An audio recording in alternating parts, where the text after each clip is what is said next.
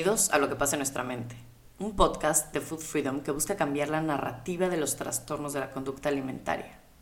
Bienvenidos a lo más profundo de la mente de una persona con un TCA.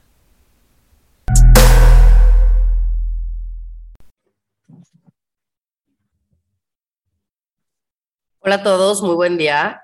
El día de hoy la verdad es que estoy bastante emocionada por el capítulo y creo que es un tema o creo que es una información que mucha gente necesita escuchar porque tristemente creo que hoy en día como que la publicidad o cualquier persona puede eh, venderte humo, ¿no? Y creo que ahorita, o por lo menos hace unos años, cuando esta clínica, que es un poco de la que vamos a hablar hoy, esta clínica en Ciudad de México fue una de las clínicas más reconocidas eh, y cómo utilizó evidentemente muy buena publicidad, que en ese momento obviamente era solamente la gente veía Televisa, Televisa mandaba y pues era un, una época en donde pues literalmente la gente con dinero podía lograr, podía posicionar eh, sus negocios como quisieran. Entonces creo que hoy en día ya eso ya es más obsoleto que nada. O sea, ya hoy en día es más Televisa que, Entonces es como, güey, eh, hoy en día las redes sociales nos pueden ayudar muchísimo a poder alzar la voz, a poder contar la realidad de lo que muchas veces el sistema nos quiere vender, ¿no? Muchas veces lo que el sistema nos quiere hacer creer que es. Y que ya ahorita podemos decir, no, a ver, espérate, esto no es así, esta no es la realidad, y, y poder hablar y poder empezar a, a contar lo que los medios de comunicación antes podían callar. Pues bueno, estoy muy emocionada que estés aquí, Val. Quiero presentar a Vale Covarrubias. Ella es psicóloga, psicoterapeuta y es especialista en TCA. Ella es sobreviviente de un trastorno de la conducta alimentaria. Entonces, pues, bienvenida a lo que pasa en nuestra mente, Val. Muchas gracias, Fer. Me siento súper honrada de estar aquí.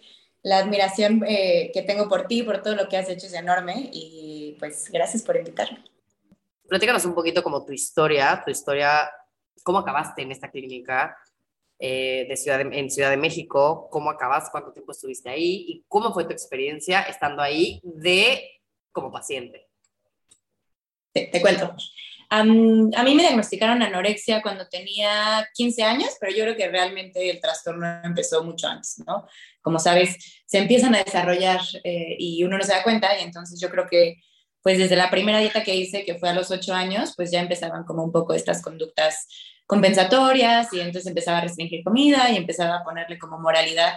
Em, y, yo me acuerdo mucho, y, esta parte es la que me da mucha tristeza de eh, a los ocho años o por ahí, rezarle a Dios en la noche que me hiciera flaca, ¿no? O sea, dice, Diosito, por favor, hazme flaca. Em, y, y, bueno, ahora lo recuerdo como algo súper doloroso, pero creo que ahí fue el, inicio del trastorno. Y yo estaba en un equipo de baile y entonces creo que también esta exigencia con el cuerpo me hacía mucho más vulnerable. A los 14 años tuve a mi primer novio, terminamos y él salió con una niña súper delgadita y entonces yo dije, claro, me dejó porque yo no soy lo suficientemente flaca, ¿no? Entonces ahí empecé, empecé una dieta, como, como la mayoría de los trastornos de la conducta alimentaria empiezan, con una dieta bien intencionada, y pues me empezaban a felicitar y entonces yo bajaba de peso y recibía muchos cumplidos y entonces una vez me enfermé el estómago, bajé más peso del que tenía que bajar y entonces en vez de preocuparse el nutriólogo me felicitó y entonces yo dije, claro, aquí es, ¿no? Eh, obviamente estas cosas uno pierde el control muy fácil porque pues nunca lo tuvo y seguí bajando y bajando de peso y primero todo era, wow, qué guapa, qué bonita. Bueno, pero ya no, ya no bajes tanto, porque ya te estás empezando a ver como demasiado flaquita, ¿no? Y yo decía, bueno, solo para mis 15 años y ya. Y entonces eh, seguí bajando, pasaron mis 15 años, no lo pude parar. Em, y terminé recibiendo una evaluación eh, psicológica, pues porque mis papás estaban muy preocupados. Todo esto después de un viaje a la playa donde me desmayé, donde lo único que comía era un yogurt, que, que por cierto rebajaba con agua, porque así era una forma de, mentir a mis papás. Y entonces, regresando de ese viaje, fue cuando comienzan este proceso como de, de, evaluación y de tratamiento, ¿no? Gracias a Dios caí en las manos de una súper psicóloga, no especialista en TCA, pero muy consciente de su trabajo, que creo que esa es parte de, lo que queremos hablar en este podcast hoy, ¿no? De dónde están tus limitaciones como terapeuta y, qué sí puedes tratar y qué no puedes tratar. Esta nutrióloga, eh, perdón, esta psicóloga me vio dos veces, les dijo a, mi papá, a mis papás, esta niña tiene un trastorno de la conducta alimentaria, yo no soy especialista, yo no la puedo tratar y necesita tratamiento. Entonces, eh, así es como mis, ah, e, ella les ofrece em, tanto terapeutas como clínicas, ¿no? Eh, les recomienda esta de la Ciudad de México, les recomienda Monterrey, y yo soy de Querétaro, y entonces por cercanía, y que ahora lo lamento bastante, pero digamos por cercanía nos combino más como la Ciudad de México, ¿no? Entonces allá vamos a una eh, primera evaluación, y en la primera evaluación, en ese momento me quieren internar. Eh, como en esta cuestión, y creo que es importante aclararlo y, es de las cosas que también quiero denunciar, se aprovechan mucho del miedo de los papás de un inicio y entonces cuando hacen una evaluación es, no, ya es de emergencia, la tienes que internar ahorita, la tienes que dejar en este segundo, no puede irse, ustedes no pueden irse sin firmar este contrato de cientos de miles de pesos, eh, porque si no, la vida de su hija está en riesgo y mañana se va a morir, ¿no? Creo que ya después de tener mm, experiencia clínica me doy cuenta que es muy injusto para los papás ese abuso porque no les estás dando la información que necesitan, no les estás dando tiempo de tomar buenas decisiones conscientes y, de confiar en, ti, ¿no? Como que les pides que confíen ciegamente desde un lugar de miedo y no desde un lugar de confianza. Entonces creo que Strike One eh, fue esta, esta intención de que me internaran así de emergencia. Eh, cuando tenía un peso bajo, estaba en un peso bajo, no estaba en un peso altamente bajo, o sea, no era una paciente de riesgo, y sobre todo era una niña muy consciente, o sea, ya a mis 15 años sabía pues que tenía una enfermedad, que sí la quería tratar y que, y que pues iba a recibir tratamiento, ¿no? Total, mi papá y mi mamá son personas súper conscientes y decidieron que lo iban a pensar, que sí me iban a internar, pero que no en ese momento, que a lo mejor la semana siguiente, ¿no? Entonces ahí empiezan un poco las negociaciones, eh, que sepas que, bueno, el tratamiento no fue nada, nada barato, lo que les decían que era, nos dieron como una beca, y pongo beca entre, comillas porque, pues así que digas que descuento, pues tampoco fue, eh, pero claro que te hacían creer que así era, ¿no? Así como, eh, no, no, no, la super beca y la super ayuda que te estamos dando. Ah, obviamente está esta cuestión como de, de, pues siéntete agradecido, ¿no? Por este favor que te estamos haciendo y a partir de ahí entra pues con esta medio sumisión. Y eh, entro una semana después y, y, lo que sí te voy a decir de, de mi proceso es que mm, tuve un muy buen equipo terapéutico porque en ese momento había un gran equipo terapéutico. O sea, la psicóloga que estaba encargada era una gran psicóloga, que después, obviamente, cuando, que es muy curioso porque se repitió la historia, pero cuando la directora o esta señora se empieza a dar cuenta que es una gran terapeuta y que tiene muchos buenos recursos y que las niñas confían mucho en ella, entonces empieza como a ponerlas un poco en su contra eh, y termina yéndose esta gran psicóloga, ¿no? Y, junto con todo el equipo. Luego, y, esto es muy curioso porque eh, se inventó el chisme de que este equipo se llevó a todas las pacientes y que abrieron una clínica y que fue como a, costa de, todo el trabajo que la directora había hecho. Después, años después, años, años después, me enteré que así no habían sido las cosas, que realmente el equipo había pues decidido salirse por los tratos que habían recibido como equipo y, y, sí, crearon su, su, propia fundación, pero no llevándose a ninguna paciente, ¿no? O sea, fueron las pacientes que se quisieron ir porque pues al final las pacientes tienen voz y voto y no son estas personitas que tú puedes manipular o decidir se quedan o no se quedan y cómo se quedan. eso te puedo decir de mi tratamiento. Mi tratamiento con estas personas eh, fue bastante sanador. Eh, mis compañeras, mis amigas de la clínica también fueron completamente sanadoras. Y, lo que pasó conmigo, Fer, es que en la clínica había como las niñas especiales, ¿no? Como sabías cuáles eran las favoritas y cuáles no, y empezabas a recibir y empezaban a recibir tratos diferentes. Ah, paréntesis, el día que mi mamá se el día que mi mamá me fue a internar, se fue a asomar a la cocina porque pues mi mamá no podía dejarme en un lugar que no conocía y vio que habían comprado como salchichas food, ya sabes, como salchichas pues, X. Y mi mamá decía, es que como, a ver, eh, pagas tanto, tanto dinero para esta calidad de comida, mm, algo no me está haciendo mucho sentido. Y al final mi mamá tenía razón, ¿no? La calidad de comida pues no era precisamente gourmet. Em, dentro de estas niñas como, como especiales, terminé yo siendo una de ellas. Eh, ¿Y cómo lo podía ver o cómo lo podía notar? En sesiones grupales, eh, donde había sesiones grupales, a mí de repente me hablaba la secretaria y me decía que te vayas a la plaza con la doctora. Y entonces me llevaba a Santa Fe, me llevaba de compras, eh, me llevaba por un helado, me llevaba a McDonald's. Y luego escogía a dos, tres y nos sacaba a cenar o nos sacaba a comer. No nos llevaba a todas, muchas veces la excusa era, es que ellas están enfermas o es que a ellas sus papás no les dieron dinero. Em, y, este tipo de situaciones, ¿no? Nos llevaba de viaje a algunas, que ahora yo te lo puedo decir, en ese momento se me hacía maravilloso. Yo decía, soy la persona más especial de este planeta, neta, qué increíble ahora como terapeuta lo veo como un abuso y lo denuncio como un abuso, porque así no son las relaciones terapéuticas. Tú no puedes tener una relación de cercanía con tu terapeuta de esa manera porque no es terapéutico. Justo lo que la dependencia enorme. Y, en ese momento, y tú lo sabes, ver cuando estás en un proceso de recuperación, sobre todo en TCA, te hace falta un chingo de amor. O sea, quieres tener muchísimo amor y, de donde lo recibas y lo vas a recibir como, como, wow, ¿por qué me ve como especial si yo me siento una mierda de persona y si yo me siento basura y esta persona me está viendo como algo valioso? Entonces, ¿no? Como, como, quiero tener siempre este sentido como de valía. Y ahora te digo por qué lo entiendo más y lo entiendo más como terapeuta, porque entonces si yo me sentía como me sentía, que era muy especial, no me imagino cómo se sentían las niñas a las que no llevaban de viaje y a las que no llevaban a comer. ¿No? Que entonces ahí es donde está el abuso. A lo mejor el abuso no está, en, eh, o sea, sí, también, obviamente, pero el verdadero también abuso está en estas niñas que entonces, claro que pensaban, ¿por qué a mí no?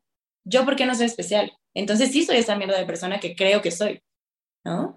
Entonces, creo que, que esa parte como que fue súper importante. hubo un, episodio que, que, en su momento me enojaba mucho, ahora le, debo mil disculpas a mi tía. Eh, yo estuve sin ver a mi familia más o menos ocho semanas. Eh, cuando mi papá intentó ir a verme, eh, que fue a las primeras seis semanas, que era como lo que era el bloque, ellos, ellos le habían dicho o le decían que, que podía verme a partir de las seis semanas. Eh, fueron como a refirmar el contrato y entonces fue un no, no pueden ver a Valeria. Mi papá dijo, ¿por qué no la puedo ver? Pues porque no está lista, supongo que no estaba lo suficientemente eh, lista para ellos, ¿no? Eh, y entonces mi papá dijo, bueno, pues es que la quiero ver, ¿no? Pues es mi hija, no la vine, la vine a dejar en un lugar que no conozco, hace seis semanas que no la veo, quiero saber que está bien. Y la respuesta de este lugar y de esta persona fue, si la ves, te la llevas y no regresas. Y entonces, como que en, esta amenaza era diciéndole a mi papá como, si tú decides verla, le estás arrebatando la única oportunidad que tiene de vivir. O así se lo hicieron sentir. Claro, y porque aparte antes te dicen que si te sacan te mueres, que si te, te quedas afuera te vas a morir, ¿no? Justo. Y entonces, bueno, pues aceptaron mi papá no verme, entonces el primero que me vio fue mi hermano, y después era mi tía, mi tía es este, como mi segunda mamá, y es la persona de las personas más importantes en mi vida, ¿no? También, digamos, involucradísima en mi tratamiento, también económicamente estaba muy involucrada en mi tratamiento. Y mm, ella tenía visita y resulta que el día, ah, está muy interesante, está muy chistoso. El día que tenía visita, eh, llega por mí y, güey, yo no estaba en la clínica. Me había llevado esta señora, esta psicóloga, a dormir a su casa con sus nietos. Y entonces llega mi tía y dice, y la niña, y la niña, y la niña, y la niña, y tres horas y la niña no estaba, porque yo estaba dormida en la casa de la que era mi psicóloga. La verdad, mi tía tiene un carácter súper fuerte y por supuesto que enloqueció. Eh, para ella fue como si me hubieran secuestrado literalmente, ¿no? Porque nadie me había visto, ningún adulto me había visto, solo me había visto mi hermano, y de repente el lugar donde tengo que estar, no estoy. Y entonces para ellos fue así como, como un shock. Mi, mi, tía le marca a mi mamá, le dice, ¿sabes dónde está tu hija? Mi mamá le dice, pues en la clínica o tendrá que estar ya contigo porque tiene visita. Y mi tía le dice, no, tu hija no está aquí. Entonces se mueve la clínica y le marcan a mi mamá y le dicen, o sacas a esa señora de la clínica o sacamos a tu hija de tratamiento. Entonces mi mamá, con todo el dolor de su corazón, a su hermana le tuvo que decir, deja de involucrarte, no te metas, em, y, y, Valeria está bien, ¿no? Cuando ni siquiera le habían dicho absolutamente nada, ni de mi paradero, ni de dónde estaba, pero a través del miedo que mi mamá tenía de que yo me muriera porque tenía una enfermedad mortal, entonces fue o sacas a esa señora o, sacamos a tu hija, ¿no? Entonces, pues creo que esa parte fue también eh, súper dolorosa para mi familia. Eh,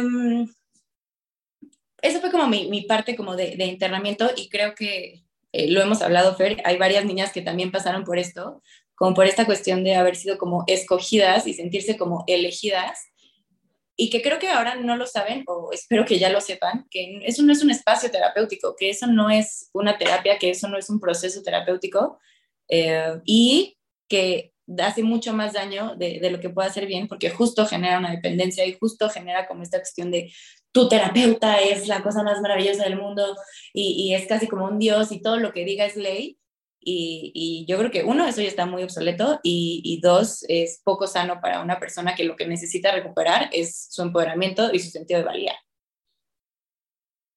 Y su independencia, ¿no? Sí, justamente. Creo que ahorita podemos meter un poco ese, este, este caso de esta persona que me escribió. Es hija de un director eh, cinematográfico bastante, bastante importante en México. Ha hecho bastante, muy bueno, o sea, muy bueno y ella me escribió cuando subí las historias hace un año y me dijo, Fer, yo tengo que contar mi historia. Yo no te puedo contar que a mí me servían comida echada a perder. Yo no te puedo contar que a mí me ponían a lavar los baños porque era becada. Yo no te puedo contar que a mí me ponían a lavar los pisos. Eh, no te puedo contar que a mí no me daban terapia individual porque yo era becada. Entonces tú, nada más ahí con el las del montón, tú no tienes terapia individual. Pero yo lo viví del otro lado. Yo viví el que mi papá tenía el dinero y en el que esta persona, la directora, decía, güey, es un excelente, em, como es una excelente publicidad el que ella esté en esta clínica, en el que todo, o sea, cómo se dio, en el que ella vivía demasiados favoritismos y que literal me escribió, y porque aquí literal hasta se apagó mi celular, pero quiero, o sea, el mensaje literal decía, que lo leímos hace ratito, y decía es que, pues yo me daba cuenta y no podía hacer absolutamente nada, pero era muy incómodo. Y ella se tuvo que salir de esa clínica, porque no, o sea, no, o sea, porque decía, no, yo de plano no podía con, con, con ver eso, o sea, y, y, que es de las personas que, que como dices tú, que, que ven el beneficio en ese momento y no sé, como que no te das cuenta qué tan fucked up está lo que le hacen a las niñas que no tienen esta oportunidad o que no tienen este shine o que no tienen al papá director millonario o que no tienen a la persona que les va a dar la mejor publicidad, ¿no? Totalmente. Sí, yo me acuerdo que cuando yo salí de la clínica, a mí se me hacía muy raro que muchas niñas no regresaban y yo no entendía por qué no tenían esta dependencia que yo sí tenía. Obviamente ahora lo entiendo perfecto y creo que estas niñas que, lograban poner esta distancia con este lugar eran las personas más sanas de este planeta en ese momento porque justo ya no dependía su recuperación de este lugar. A mí me hicieron creer que mi vida, mi recuperación y, y quién era se lo debía a esta persona y a este lugar. Cuando, y eso yo se lo digo ahora mucho a mis pacientes y espero que lo tengan súper claro, el proceso es tuyo. Tienes muchas herramientas y muchas personas que te pueden ayudar, pero la chinga te la llevas tú y el proceso lo haces tú y, y, la pelea interna y la de todos los días la haces tú, ¿no? Y puedes estar muy agradecida con tus terapeutas y puedes estar muy agradecida con tu centro, pero definitivamente el, trabajo es tuyo, ¿no? No es esta cuestión que a mí me hicieron creer de le debes la vida y, y le debes todo a este lugar porque sin él no serías nada. Creo que esa parte es súper importante.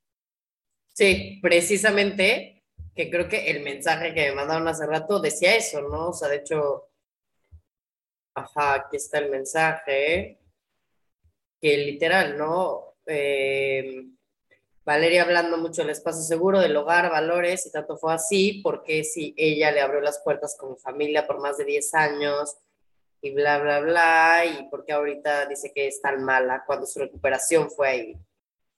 Porque evidentemente la recuperación no tiene que ver con, con, o sea, sí tiene que ver mucho con la persona que pero este eres tú, o sea, la recuperación es tuya, coño, ¿me explico?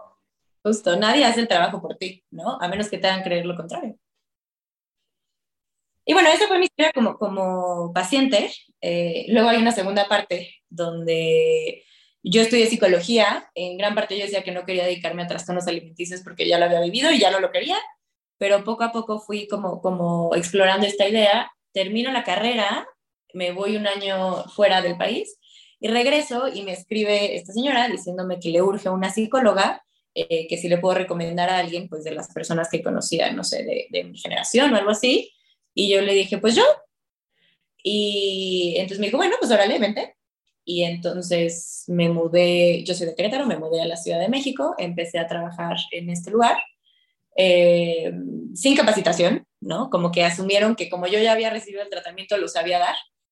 Eh, gracias a Dios, pues sí, me acordaba de muchas cosas y tenía muy claras, eh, pues toda esta cuestión como de, de, los talleres y todo esto, tenía muy claro cómo era el funcionamiento del centro, del equipo que, que estuvo conmigo, terapéutico, que, que, nada tenía que ver con, con la directora.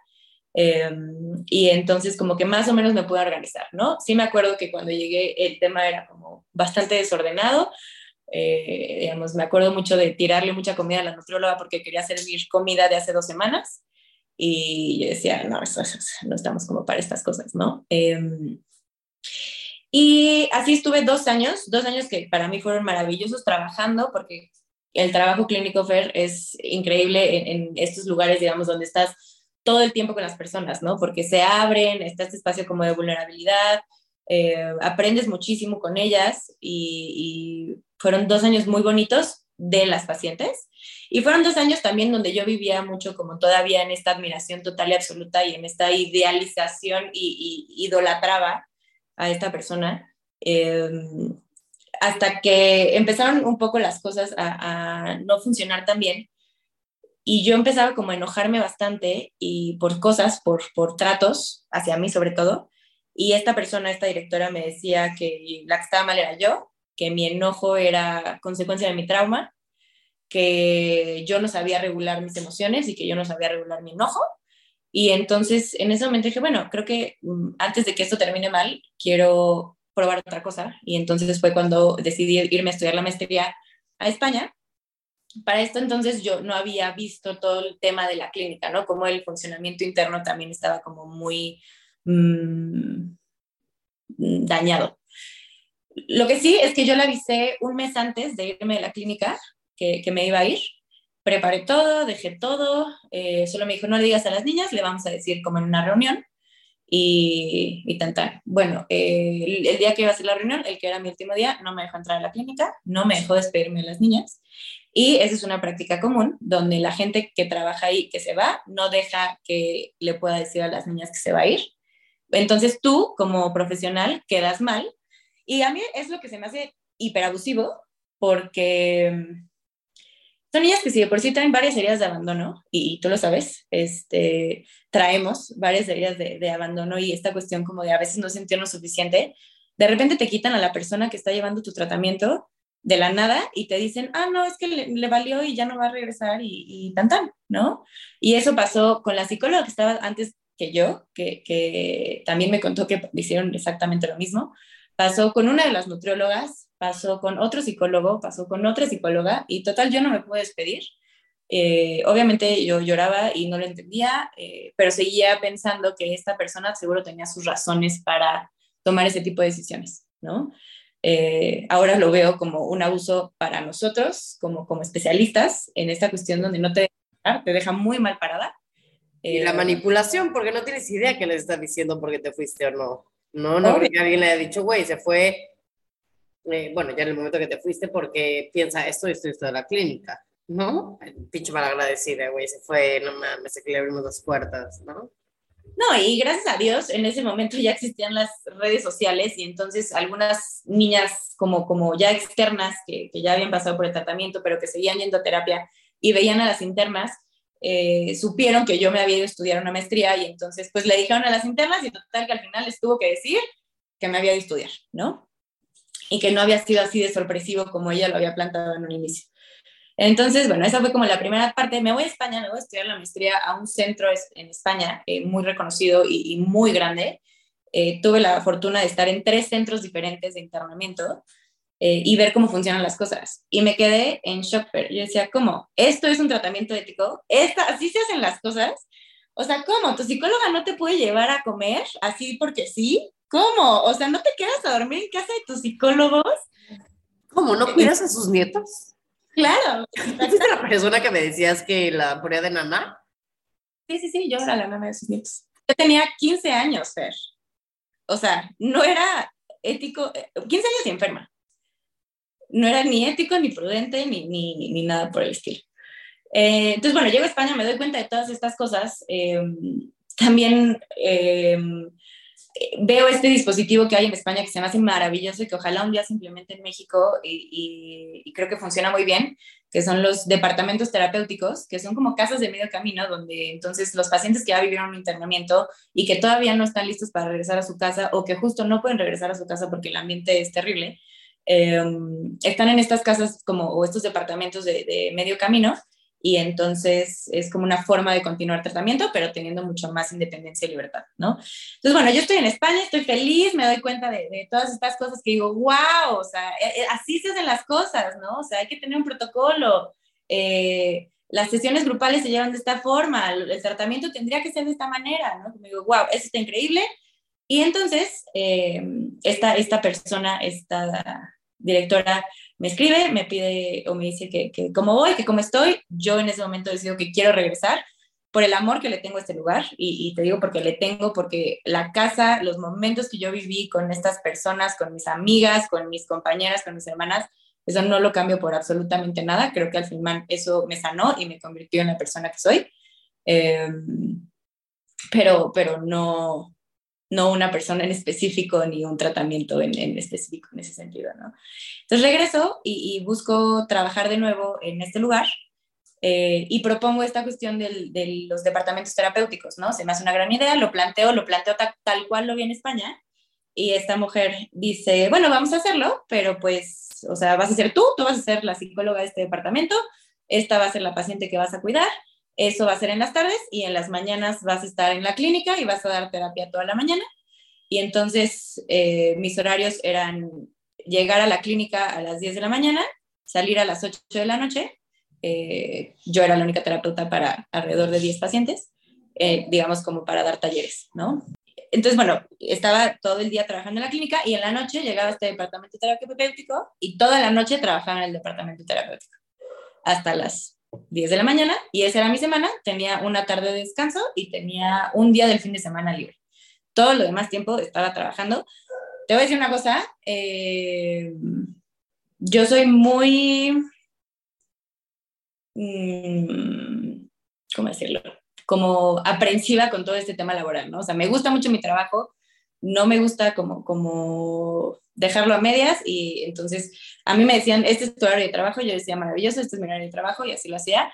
Yo no veía la gravedad del asunto de estar trabajando a una persona 24/7 hasta que mis amigas me decían, güey, ¿en dónde lloras? O sea, ¿cómo lloras? ¿En dónde lloras? ¿A qué hora te desahogas? No entiendo, ¿no? Y entonces dije, ah, sí es cierto, tendría que tener un poco de tiempo personal, ¿no? Pregunta, ¿tenías este supervisión? No, no, no, no. Nunca te puso supervisión. Una vez al mes, eh, y no es cierto, o sea, se supone que tendrían que ser una vez al mes. Se supone que eran una vez a la semana, pero nunca se hacían una vez a la semana, ni siquiera una vez al mes. De repente, pues te sentías bastante sola, abrumada. A lo mejor con el departamento terapéutico sí tuve un poco más de acompañamiento, pero era una cuestión como más de, a ver, dime qué está pasando y qué hicieron, y, más como de, mm, rendir cuentas, ¿no? Obviamente, eventualmente esto no funcionó, porque no iba a funcionar, porque no, no estaba bien planteado desde un inicio. Em, y, y, entonces, bueno, total, me quedé con, con el horario de la clínica normal. Y em, fue después de un rato que me empecé a dar cuenta que las cosas no funcionaban eh, como tenían que funcionar, a partir bueno, de este departamento terapéutico, que empecé a ver cosas que definitivamente no me gustaban y empecé a ver cosas en el tratamiento de las niñas que, no se me hacían nada ético. Em, como por ejemplo decirles que sus papás no estaban presentes, ¿no? O que el daño que les habían hecho era como a propósito o, con la intención de dañarlas, ¿no? Que varios pacientes tenían esa cuestión de que les decían que, nunca se iban a curar o que su tratamiento iba a ser demasiado largo. Eh, vi procesos que debían de haber durado mucho menos y que duraron mucho más tiempo del que debían de haber durado. Eh, esta cuestión como muy elitista, ¿no? Donde entonces eh, tú sí tienes sesión individual, porque o tú sí pagas o tú sí me caes bien, eh, y las demás no tienen sesión individual. Y obviamente la excusa era muy clínica, ¿no? Así de es que no está lista, es que no vamos a trabajar nada interesante, pero podías ver qué casos eran los interesantes y qué casos no eran tan interesantes. Los que tenían dinero.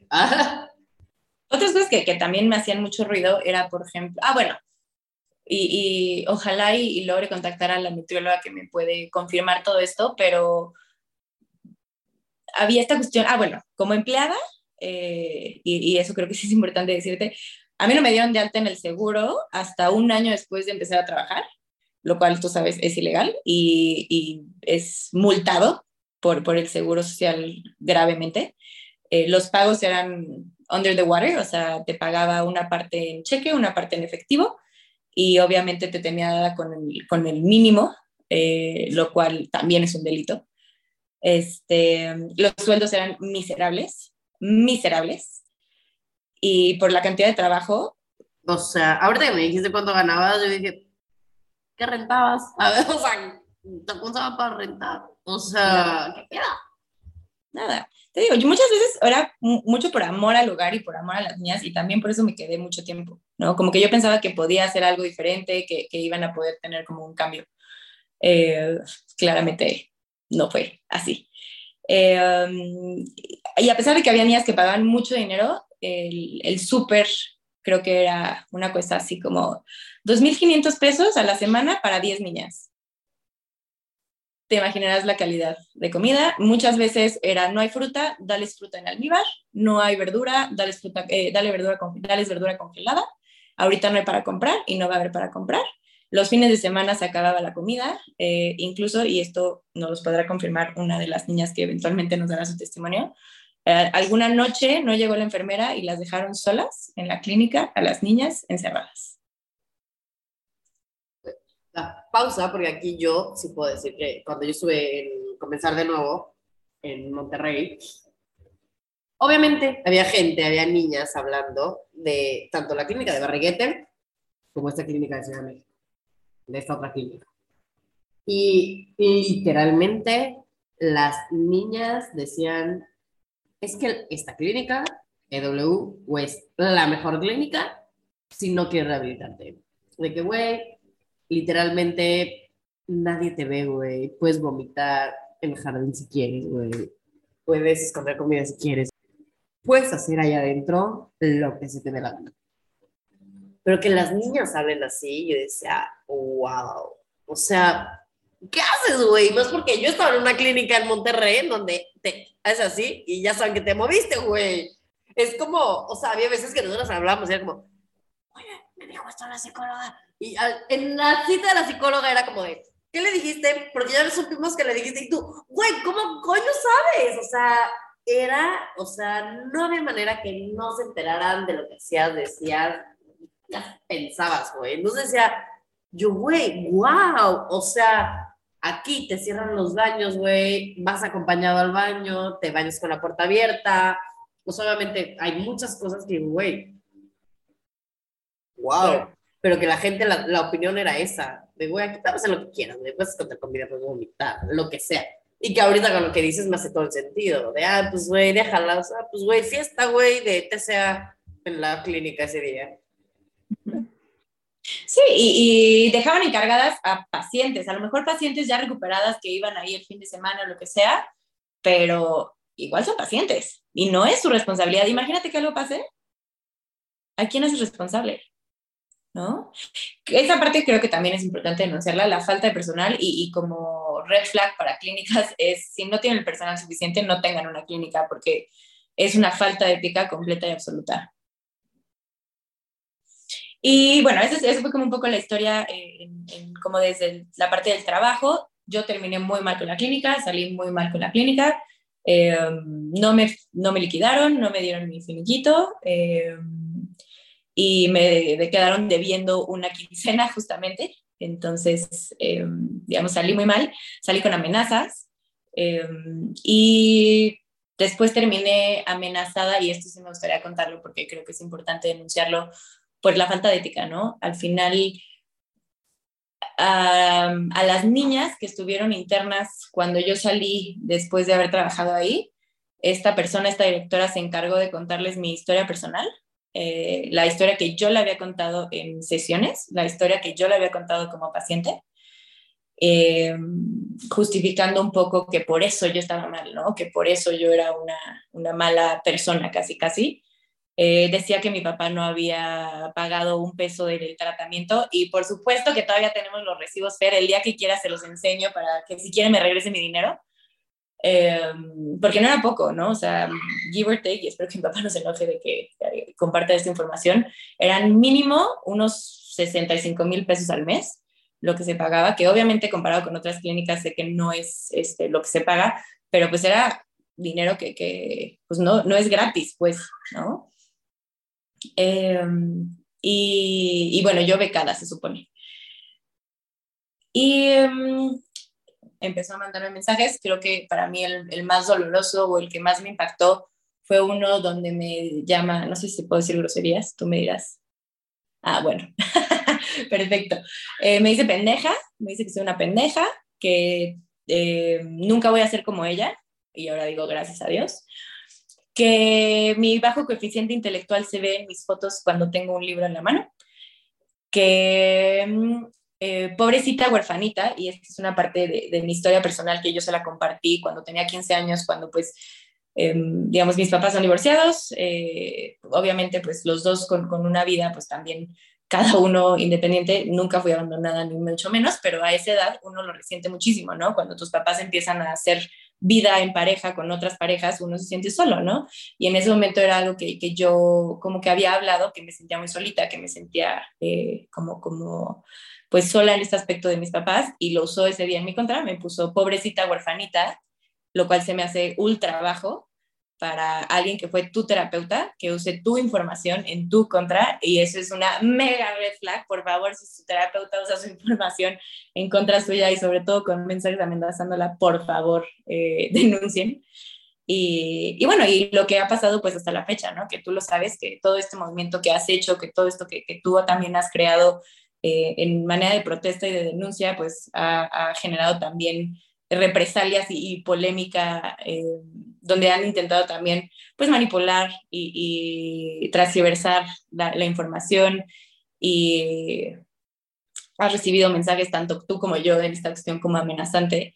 Y pues creo que qué peor mm, referencia que alguien que no puede aceptar las críticas y hacer algo al respecto porque creo que muy diferente sería el gracias por contarnos esto, vamos a poner manos a la obra y vamos a cambiar todo esto que estás denunciando porque es importante, pues no sé, el respaldo o la, la ética de este lugar, ¿no? Pero pues no, al final toda crítica es tomada como amenaza y entonces la que está mal eres tú y mentirosa tú y entonces creo que esa parte también es importante.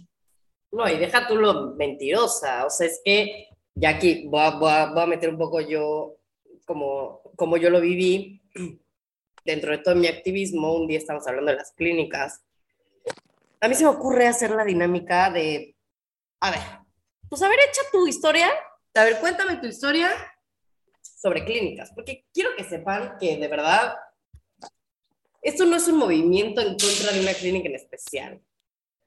Evidentemente, evidentemente, el, el mayor número de casos que recibimos es de esta clínica.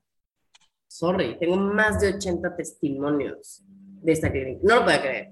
Y de que o sea, no, o sea, no lo podía creer, no lo podía creer. Y bueno, entonces el caso es que empezaron a decir testimonios, testimonios, testimonios, que yo subí a la página, testimonios en donde las niñas decían, o es que la comida tenía gusanos, o es que la comida estaba echada a perder, o es que me ponían a lavar los baños, es que me ponían, o sea, y güey, imagínate yo que vengo saliendo de comenzar de nuevo, en donde, sorry que lo diga, pero a lo mejor es un poco, es una clínica eh, para personas privilegiadas, se puede decir, porque el, precio es muy caro, o sea, el precio es... Yo el día que me enteré dije, mamá, ¿cómo lo pagaste? O sea, ¿qué pedo? O sea, que dije, y yo becada, y yo becada, ya sabes, entonces, evidentemente, yo después de recibir los tratos que recibí en comenzar de nuevo y empezar a recibir esos testimonios, yo dije, no, es que necesito subirlo. Si empecé a subir todo, porque quiero que sepan que me intentaron hackear mi cuenta ese día. Cuando no pudieron hackear mi cuenta porque me puse muy verga, eh, me intentaron amenazar. Bueno, primero me escribió esta persona, la directora, eh, gaslighteándome y diciéndome que personas enfermas, que como yo, que qué estúpida, que me podía dejar. Eh, no, que cómo no me podía haber dado cuenta que todo esto era un plan armado por una persona en específico para desacreditar su clínica y la madre. Y yo, este, pues bueno, es que los comentarios que yo escuché dentro de la clínica de Monterrey respecto a tu clínica no tiene nada que ver con activismo. O sea, no tiene nada que ver. Yo desde ese momento, hace 10 años, yo sabía que tu clínica era una mierda. Pero ahorita tengo las herramientas, ahorita tengo la plataforma para hablarlo. Tengo muchísimos, muchísimos testimonios de, de eso, muchísimos testimonios de gente diciendo, ay, me tocará estar ahí dos veces, no lo recomiendo. Si te daban comida echada a perder, aquí lo estoy leyendo, te dan comida echada a perder, ahí me tocó una con gusanos, la diferencia de tratos. Ahora, yo estoy internada en el, no, este es de otra, de otra, aquí está.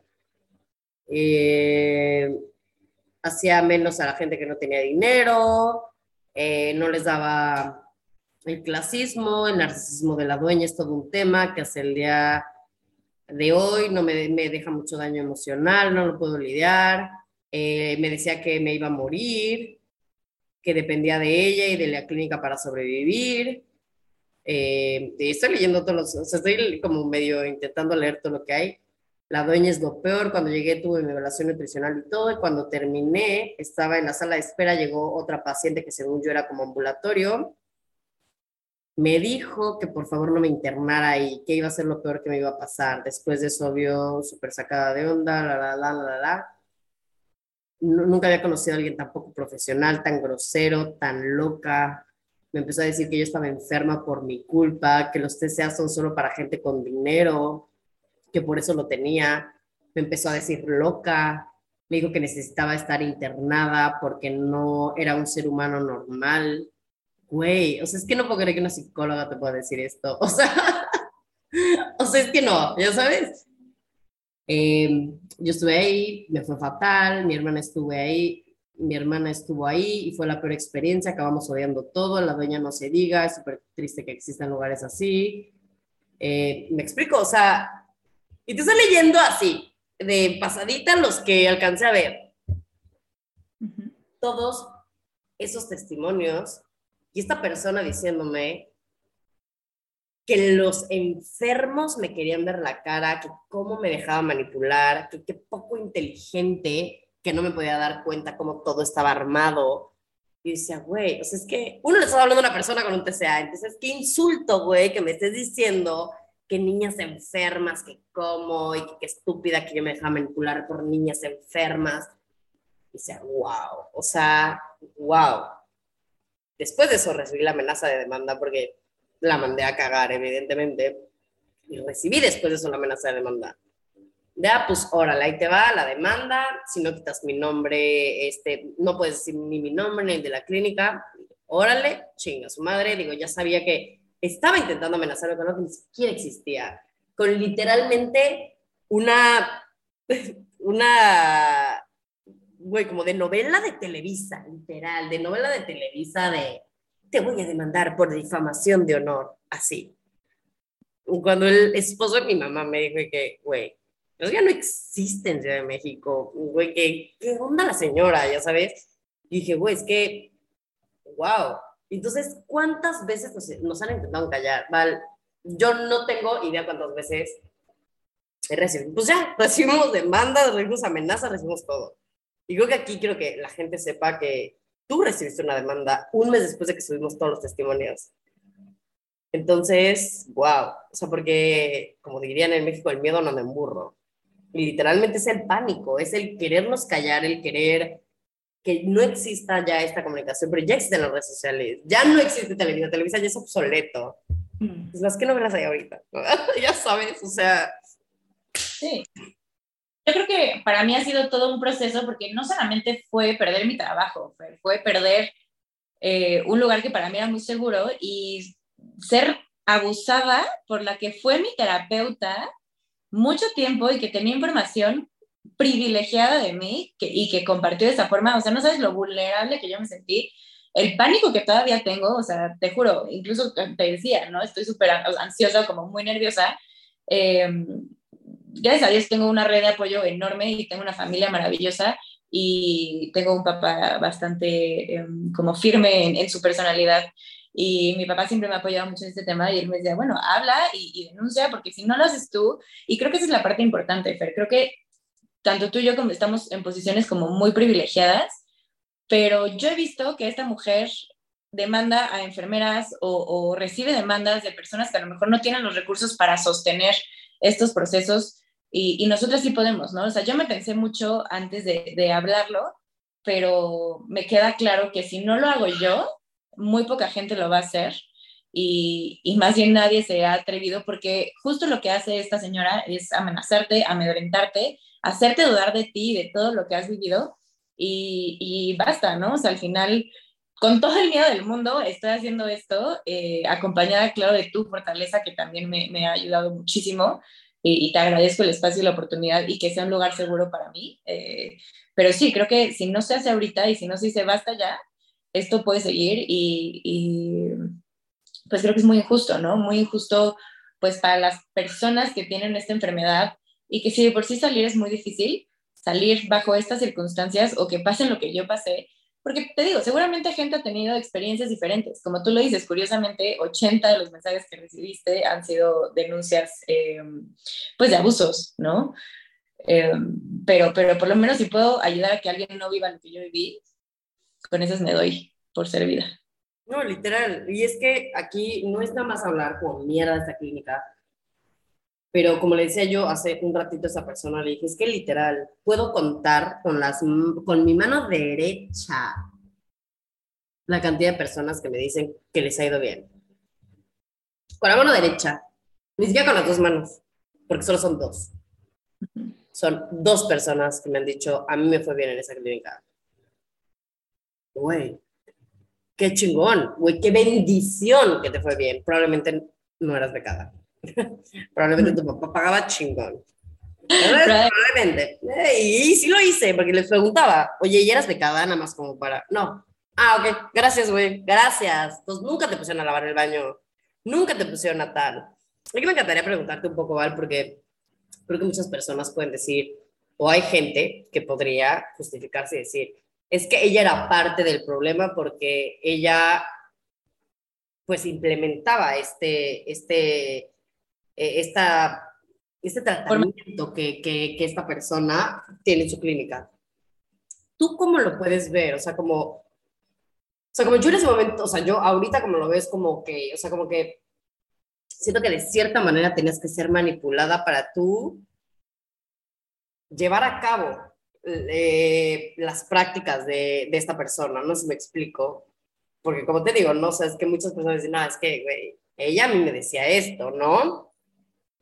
Sí, yo hay muchas cosas, y te lo dije, Fer, de las que me arrepiento ahora porque me doy cuenta. Hay una en específico donde, digamos, se le intentaba convencer a esta paciente de que se quedara más tiempo y, y, como que se le hizo creer que sin la clínica no iba a poder, ¿no? Y entonces, eso yo no lo hice, se encargó esta señora. Eh, y bueno, los papás le pidieron a, a esta señora que, pues, dejaran o sacaran a, esta niña lo mejor posible, porque lo más probable es que ya no pueda regresar, ¿no?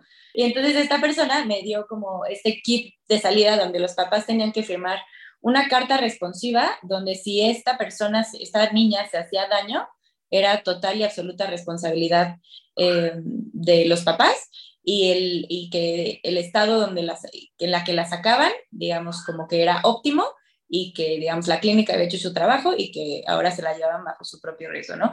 Todo esto después de que toda la noche se la pasaban diciéndole a la niña que ella no iba a poder ser la clínica. Entonces, ¿te imaginas en la calidad de persona en la que salió esta paciente con toda la angustia y miedo del mundo? Para que los papás tuvieran que firmar esta carta donde, digamos, como que era un, me deslindo de todo lo que le pase. Y yo me acuerdo que esa vez el papá en ese momento me dijo, eres muy talentosa, eres muy buena psicóloga, por favor, deja de trabajar en este lugar porque sus malas prácticas y su poca ética te van a terminar pudriendo. Y en ese momento yo me quedé así de a cinco, no sabía qué decirle, algo me resonó, porque esa carta a mí me causó mucho conflicto. Me causó tanto conflicto, Fer, que se la di a firmar y obviamente no se la pedí de regreso y se la llevó. O sea, mi inconsciente me, me traicionó, ayudó. También estás en un ambiente donde si te aplauden por esta cuestión como elitista y entonces te vuelves otra vez la favorita de la jefa, pues se refuerza muchísimo, ¿no? Se refuerza muchísimo y, creo que ahora me doy cuenta de que terminas envolviéndote en toda esta cuestión como tan tóxica del ambiente. Eh, hubo otras muchas cosas que no hice y que gracias a Dios también como que salí muy regañada y fui muy regañada muchas veces y no me arrepiento de absolutamente ninguna. Em, y también creo que entras como en este modo de sobrevivencia donde lo que buscas es complacer, porque ves cómo tratan a las que no complacen, ¿no? O sea, yo me acuerdo en, equipo, o sea, en mis compañeros de trabajo, que en algún momento no fui la única psicóloga, en algún momento tuve uno que otro compañero, eh, de pendejos no los bajaba, ¿no? O sea, eres un pendejo, eh, no puedo creer que hayas hecho esto, ¿no? Me acuerdo una vez que nos regañaron justo un compañero de mí y a mí, y era así como, fulanito de ti lo esperaba, ¿no? Porque eres un pendejo pero de ti, Valeria, no me lo esperaba. No sabes qué es peor, ¿no? Si te diga que te diga pendejo o que te diga estoy muy decepcionada de ti. Entonces, sí, yo creo que, que, definitivamente hay cosas de las que verdaderamente me arrepiento. Yo creo que se marcó un antes y un después de la maestría. Ah, antes de la maestría yo no me daba cuenta de muchas cosas porque era el único tratamiento que conocía y tanto me marcó que ahora superviso casos semanalmente y tengo dos supervisiones a la semana. O sea, ¿cómo te explico que no hay manera de que yo no supervise un caso? Porque me dejó toda la duda del mundo. Tanto haber trabajado en este lugar, Fer, y haber dicho, o sea, todas estas malas prácticas me las pude haber llevado yo y tengo que revisar que no las esté repitiendo, eh, y te conté la historia eh, como en concreto, pero el cómo salí de este lugar hecha trizas, me destrozaron completamente. Me ha costado mucho trabajo reconstruir como el, el poder creer en mí también como terapeuta, ¿no? Entonces, creo que sí, sí definitivamente afecta tener eh, como estos ejemplos. La maestría me ayudó muchísimo y, el regreso pues era donde más regañada salí, eh, porque pues había muchas cosas que definitivamente no hacía. Pues sí, en ese momento no te das cuenta, ¿no? O sea, no te das cuenta que, como decías tú, ¿no? Que lo que haces está mal porque es lo que conoces. Cuando te vas a otro lado y dices, güey, esto está muy fucked up, ¿no? ¿Hace cuánto tiempo no trabajas ahí, Val? Llevo, terminé de trabajar ahí en octubre del 2020. Ok. no, pues ya, ya, ya, ya. ¿Cómo fue tu salida de esa clínica? Ya, al final las cosas estaban muy mal entre esta psicóloga, persona, directora y yo. Eh, había muchas discusiones, había muchas peleas, en parte, em, pues porque a mí no me parecían muchas de las intervenciones, en gran parte también porque a ella no le parecían muchas de mis intervenciones. Em, y hubo un viernes que tuvimos una discusión muy grande eh, por em, el organigrama de, la institución. Y ese día yo me quedé pensando en por qué no me habían corrido, ¿no? O sea, porque pues al final le di la puerta de salida. Eh, obviamente se me olvidó que históricamente ninguna persona que ha trabajado en esta clínica sale bien de esta clínica, todas tienen que salir odiadas por los pacientes o por lo menos desaparecidas por los pacientes. Em, y llego el lunes, el lunes me recibe una sesión grupal con pacientes, en específico pacientes, digamos, que, que habían llevado o tenía tenían más tiempo en la clínica, entonces por ende eh, pues, conocíamos un poco más su historia, ¿no? Y em, todas decían que yo las había abusado terapéuticamente, que yo las había obligado a hablar de sus sesiones individuales en, en grupo y, y, que casi casi que era la peor persona que había pisado esta tierra, ¿no? De repente, después me entero que esta persona, que esta psicóloga directora, había ido el fin de semana a hablar una por una con estas niñas para un poco eh, meterles esta idea en la cabeza. Y te cuento, pero al final tú sabes cómo funcionan las sesiones de grupo, tú sabes que son abiertas, que al final cada quien habla de lo que quiere hablar, eh, a menos que sean casos como o cosas muy específicas como abuso sexual, que puede ser como triggering. Eh, pero entonces mi, mi, pregunta siempre en la sesión de grupo, cuando las, las pacientes regresaban de, terapia individual, era, ¿quieres hablar de eso? ¿Quieres hablar de ella? Si sí querían hablar de su sesión individual, pues estaba el espacio en grupo. Si no, no. Eh, nadie, se, nadie les obligaba, nadie les decía. Hasta la fecha y después de mucho supervisarlo, porque por supuesto que lo he supervisado mil veces, no hay nada de malo en que llegues desbordada a una sesión de grupo y quieras hablar lo que te está pasando. Eh, pero bueno, entonces me, me, hicieron y me quemaron como, como la peor psicóloga del mundo. Al final, esta señora les pregunta a estas pacientes qué, quieren hacer conmigo. Dicen que denunciarme, demandarme, todas estas cosas se, me sacan y me preguntan que, o más bien no, me dicen, me amenazan que o firmo mi renuncia o me demandan por mala práctica. Yo no hice ninguna de las dos cosas, ni me mandaron por mala práctica ni, ni firmé la renuncia. Y bueno, así es como salgo de este lugar. Después me entero, lo que te había comentado, que se dedicó a hablar de mi historia personal, a hablar de mis secretos familiares en grupo, wow, em, ¿Qué, ¿Qué, dependencia creas, ¿no? Hacia la institución, hacia esa psicóloga, hacia todo. Pues es la única que te va a salvar la vida o te mueres. Claro. Justo me acuerdo mucho de esta paciente en específico, de una sesión de grupo, y ahí fue cuando también empezaron un poco los problemas para mí, que era una sesión grupal donde había también pacientes externas, y le preguntó a esta paciente, ¿quién es la persona en la que más confías en el mundo? Y esta paciente dijo, en Valeria. Y esta psicóloga, la directora, le dijo, pues qué lástima porque la única que te puede salvar soy yo. Para mí sí fue impactante porque era este complejo de Dios. Para empezar, a mí me fue muy mal, ¿no? Porque me sentí así como, oh Dios mío, ahora sí me va a caer. Eh, y sí, efectivamente, a partir de ahí fue cuando empezaron mucho más los problemas.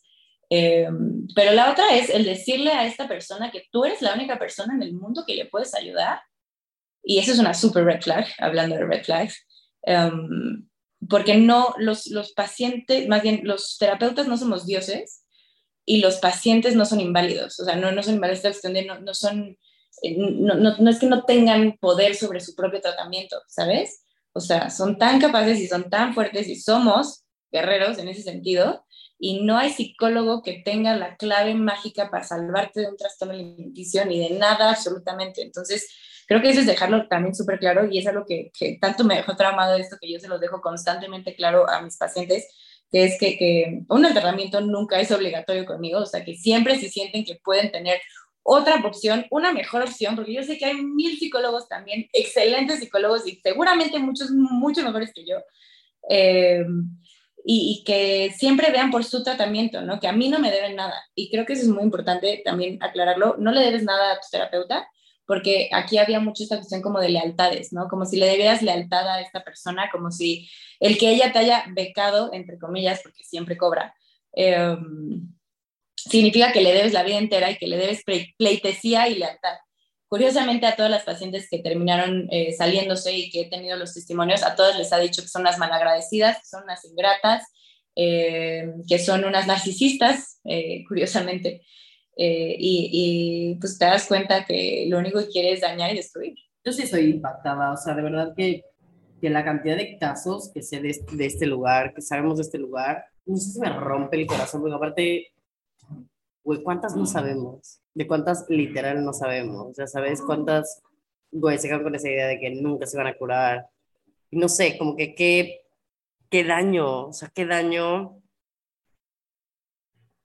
pues decirle a alguien que que depende toda la vida de ti. ¿no? Porque te pones en una posición de Dios y le quitas todo el poder a la persona. Y aclarando, y esto espero que quede muy claro, los terapeutas y los psicólogos no somos dioses. Ni siquiera somos superiores. Para ti, Val, ahorita que ya, hay que empezar como un poco a cerrar este, este capítulo, como, ¿cuáles crees que son los red flags de clínicas de internamiento? Tú ya habiendo estado en una clínica de internamiento que tiene todos los red flags del mundo. La clínica de internamiento que tendría que estar cerrada, maldita sea. Sí, sí, sí, sí. Sí, y que tuve también la fortuna de estar en buenas clínicas, ¿no? Por lo menos en esta parte laboral y, de, hacer prácticas y de conocer personas que estuvieron en, lugares también muy éticos, ¿no? O que han hecho buenos trabajos clínicos. Yo creo que red flag sería si está con poco staff un centro, porque necesitas gente que, que esté al pendiente y necesitas buenos profesionales, ¿no? Creo que una red flag es cuando te, o, es que no sé cómo es la palabra en, español, pero como disclosure, cuando, cuando exponen situaciones que deberían ser internas, como por ejemplo si estás becada o no estás becada, porque en este lugar, en esta clínica, todo el mundo sabía si estabas becada o no estabas becada, y entonces por supuesto que eso también afecta el, tratamiento, ¿no? Y más si te dan tratos diferentes, ¿no? ¿Tú cuáles, Val, cuáles dirías que eran los tratos que llevaban, que, que recibían las personas becadas a las que no eran becadas? Las personas, más bien te puedo decir lo que, o sea, las personas que pagaban, qué tratamiento recibían, o sea, qué, qué tipo de tratamiento recibían, tenían las sesiones familiares programadas ya, digamos, de cajón, si no tenías eh, beca, pues tenías tu tratamiento bien llevado en ese sentido. Si tenías beca, entonces agendaban cada que se les ocurría, que era casi nunca. El tema de las sesiones individuales, las personas que pagaban, entonces sí tenían sesiones individuales, las que no pagaban no tenían sesiones individuales. Em, el tema de las salidas y de los permisos, si pagabas, era mucho más probable que te pudieran ir a visitar o que te dieran permiso para irte a comer con una amiga el martes o que te dieran permiso de irte de viaje con fulanito. Em, ah, mm, tenías el privilegio de que te llevaran de shopping, porque a varias se las llevó de shopping a San Antonio. Eh, sí me voy a ir a internar ahí, güey. Sí me voy a ir a internar ahí, güey. Quiero que me lleven de shopping. Eh, ¿Qué otros privilegios creo que puedes llegar a tener? creo que había un poco como estas cuestiones como de la comida también. Hubo una que, que definitivamente esa no la llevé a cabo y le dije a la nutrióloga que ni se le ocurriera, em, que era a las personas que estaban becadas, entonces en vez de ponerles fruta, les ponían un carbohidrato, porque la fruta era cara. Y entonces el plan de alimentación no dependía de tus necesidades fisiológicas, sino de cuánto dinero pagabas o no pagabas. Y que a las personas que no tenían beca, esas sí les podían poner fruta. Eh, entonces, bueno, que te toque fruta, si pagas, entonces te va a tocar fruta. Eh, me acuerdo que esa vez hubo mucho enojo con las pacientes y, y, y, con todo respeto y con toda razón, ¿no? Wow. ¿Y los trabajos? ¿También los ponen a trabajar? Pues en esta cuestión, a ver, creo que en el tema de la limpieza es importante eh, mm, mencionar que mm, había mucha rotación de personal, tanto de servicio como pues, clínico. Eh, y entonces cuando no había quien hiciera la limpieza, entonces las niñas tenían que hacer la limpieza. Eh, sí había esta cuestión de, bueno, pues ponen las becadas a, a hacer la limpieza de tal forma, porque es como una forma de pagar su beca. Eh, o estas van a meterse a la cocina a lavar trastes. Eh, hubo una época donde no había cocinera y entonces inteligentemente el taller de nutrición se volvió taller de cocina. Entonces, creo que ese tipo de situaciones son, son curiosas. No, o sea, no lo puedo creer. Sí, sí, y creo que esas prácticas se fueron como normalizando y, y creo que es por eso importante alzar la voz, porque es importante que la gente sepa que no está mal, o sea, que no está bien, ¿no? Que si estás pagando una cantidad exorbitante de dinero en una clínica, esperas un buen trato y esperas un buen tratamiento y esperas pues algo ético, ¿no? Red flags. Em, el que la relación terapéutica sea demasiado cercana no es ético y no es terapéutico. y se puede volver muy dependiente. Entonces creo que esa parte es súper importante dejarla clara. Tu terapeuta no puede ser ni tu sustituto de mamá, ni tu amiga, ni tu salvadora, ¿no? O sea, tu terapeuta es tu terapeuta, tiene que haber una distancia terapéutica importante. Tú no puedes saber de la vida de tu terapeuta y, mucho menos tan personal, eh, porque no es ético, porque arruina todo este trabajo como terapéutico importante, ¿no? Entonces creo que esa es otra red flag. Y si tu tratamiento depende de cuánto estás pagando, creo que esa es una gran red flag. Creo que otra red flag de una clínica de internamiento también podría ser que sea pesocentrista, ¿no? Ah, definitivamente. Uy, justo. Y ojalá y, eh, te puedan compartir ese testimonio directo. Eh, pero para mí, y qué bueno que lo sacas, porque para mí fue de las razones por las que dije ah, hasta aquí llegué. Uh, una paciente divina, hermosa, con un peso saludable, que obviamente entra a un ambiente donde pues a lo mejor hay niñas que, que están en un peso muy bajo, donde están en una restauración de peso y siendo una de las favoritas le dice a esta señora que ella quiere llegar a su mínimo saludable. Y en la clínica la llevan a su mínimo saludable restringiendo su alimentación de una forma que no te puedo decir cómo, cómo fue, Fer. O sea, que para todas fue traumante porque era tener al síntoma en la clínica y, para esta niña, pues también fue muy triggering, ¿no? De repente se mareaba, se empezaba como a sentir débil. Y yo le decía, es que necesitas más comida, necesitas comer más, esto no debería estar haciendo así, no necesitas llegar a tu peso mínimo saludable porque tú no sabes cuál es tu peso mínimo saludable, o sea, tu cuerpo no es el mismo, el mismo cuerpo que otros cuerpos, tu peso natural no tiene nada que ver con esto. Y lo entendió y pidió que le quitaran el plan de, de, pues, para llegar a su mínimo saludable. Este, pero bueno, para mí fue de las cosas más traumantes que me pudo haber pasado en ese lugar porque yo no lo podía creer. No podía creer que justo lo que se supone que estamos tratando se reforzara de esa manera. Ah, no, sí, está bien. Llega a tu mínimo saludable. Restringieron tu alimentación, comiendo diferente a todos los demás. Wow, wow. Creo que estaba pensando más red flags. Creo que dijiste un chorro. No, y toda esta cosa que te estoy contando, Fer, son de las cosas, uno, que tengo pruebas, que esa es una parte súper importante, o sea, todo lo tengo en mensaje, todo lo tengo en pruebas, todas las cosas que hoy tengo para ti, tengo testimonios, y las que no te he podido compartir, pues es porque no me toca a mí y sabes todo este tema también laboral, legal que, que está envuelto, pero historias hay miles, ¿no? Y, y, ojalá y la gente se atreva a alzar la voz y cuenten esta parte de su historia porque creo que es muy importante. No sé cómo ellos manejan lo que es una recuperación. Pues mira, te voy a contar, pero o sea, yo salí pesando y midiendo mis alimentos porque tenía que seguir un plan de alimentación al pie de la letra y yo me llevaba mi báscula a los restaurantes y me llevaba mis restaurantes. Y... Qué bueno que te recuperaste mal. Qué bueno que te salvaron la vida. No sabes hasta que me fui a, a, a, Barcelona a estudiar la maestría, entendí que eso no es una recuperación.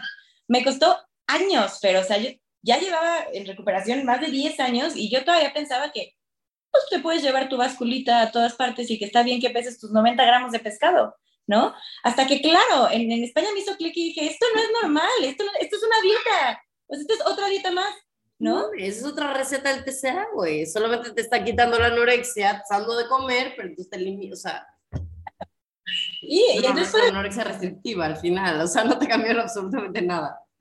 Y eso fue de las cosas que yo propuse cuando regresé, el enseñarles a las niñas a medir sus porciones y a, a visualizar sus porciones, ya sabes, con esta cuestión como del plato, como de, pues, más natural. puño, sí, que a mí me enseñaron la clínica, o sea...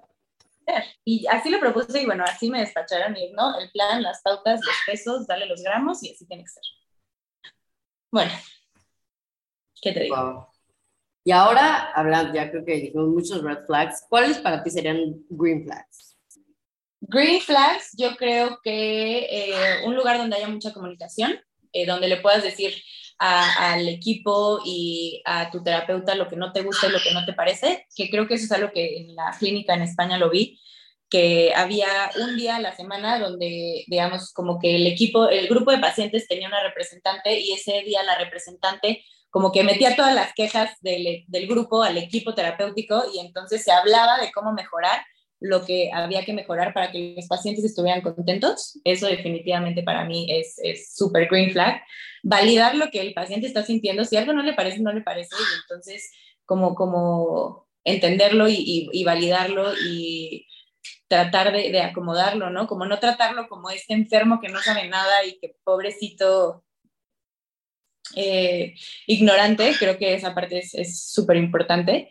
Que, no sean como como mm, abusivos con el diagnóstico, ¿no? O sea, que no por tener un diagnóstico de una enfermedad muy grave te, te invaliden como persona. Em, pues que tengan un equipo completo integral, que tenga psiquiatría, medicina interna, que tenga psicología, que tenga supervisión la psicología, que tenga nutrición, que haya juntas en equipo, ¿no? Creo que eso también es súper importante. Em, y que haya constante capacitación. Eso es algo que yo veo mucho de comenzar de nuevo que me fascina, que todo el tiempo están capacitando a su gente y creo que es súper importante. Em, creo que esta capacitación siempre y constante es súper importante para tener un buen tratamiento.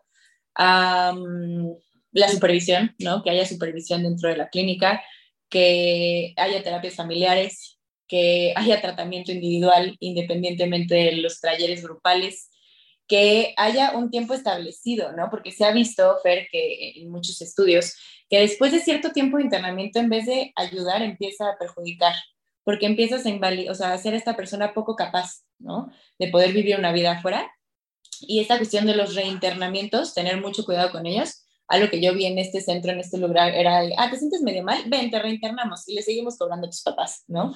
En vez de darle las herramientas a la persona de lidiar con la realidad. Eso yo creo que es súper importante si tu, si tu internamiento o tu clínica de internamiento no está preparando a la persona para su vida afuera, entonces no estás haciendo absolutamente nada por esa persona. Y, y esta preparación de una vida afuera, pues es que, que, el recurso del internamiento también es finito, ¿no? O sea, no puedes constantemente estar, estarte internando porque pues no son guarderías. Entonces creo que esa parte es importante. Sí, creo que también una clínica que hable o que te enseñe hoy en día de diversidad corporal. Totalmente. ¿No? Que no sea centrista. O sea, yo creo que persona que te diga que nunca te vas a recuperar en tu vida probablemente tenga un enfoque peso-centrista y que crea que la manera de rehabilitarte es mantenerte en tu peso, en tu peso ideal, en tu peso mínimo, en tu peso no sé qué, para que todos lo subas, porque Estoy muy emocionada de este capítulo. Muchas gracias, Val. De verdad que... Pero muchas gracias, de verdad muchas gracias y ahora sí nos ponemos de acuerdo para la parte 2, porque, ajá, la parte de testimonios y así, porque no quiero que solo lo escuchen de nosotras dos hablando, quiero que también puedan escuchar a las personas cómo lo vivieron, así como escucharon ahorita Val hablar de cómo vivió el estar internada, el trabajar ahí y el ahorita estar fuera, eh, que, que tengan también esa esa otra, ese otro lado de la historia, esa otra versión también, y que no es contada por nosotros o por mensajes. Entonces, de verdad, muchas, muchas gracias. Val, ¿tienes algo más que agregar a, esta, a este capítulo? Agradecerte, Fer, por la oportunidad, por la confianza y por todo el trabajo que haces. Ah, creo que es un parteaguas en, en toda esta cuestión de la información que hay sobre los trastornos de la conducta alimentaria. Eh, todo el trabajo que haces marca, ¿no? Yo creo que tengo muy pocas pacientes que no te siguen, la mayoría te sigue y ha sido también como un impulso y un apoyo para ellas dentro de su recuperación. Y esa parte creo que, que no sabes lo importante que eres para esta comunidad de, recuperación de trastornos de la conducta alimentaria. Gracias, casi me sé yo. Muchas gracias Val, por haber estado aquí en Lo que pasa en nuestra mente. Saben que pueden seguir a Val en Instagram, está como bueno, pueden seguir a Val en sus redes sociales, está como arroba punto Valeria L. Ya saben, es en Querétaro, pero también da sesiones online. Es especialista en TCA y de verdad es de las pocas, pocas, pocas especialistas en las que yo confío muchísimo y que refiero a pacientes con ella. De verdad, Val, wow, muchas, muchas gracias. Y ya sabes que también puedes encontrarnos en Facebook, en Instagram, en Twitter y en TikTok como arroba foodfreedommx y la página de internet www.foodfreedom.mx y nos vemos la próxima semana en lo que pasa en nuestra mente.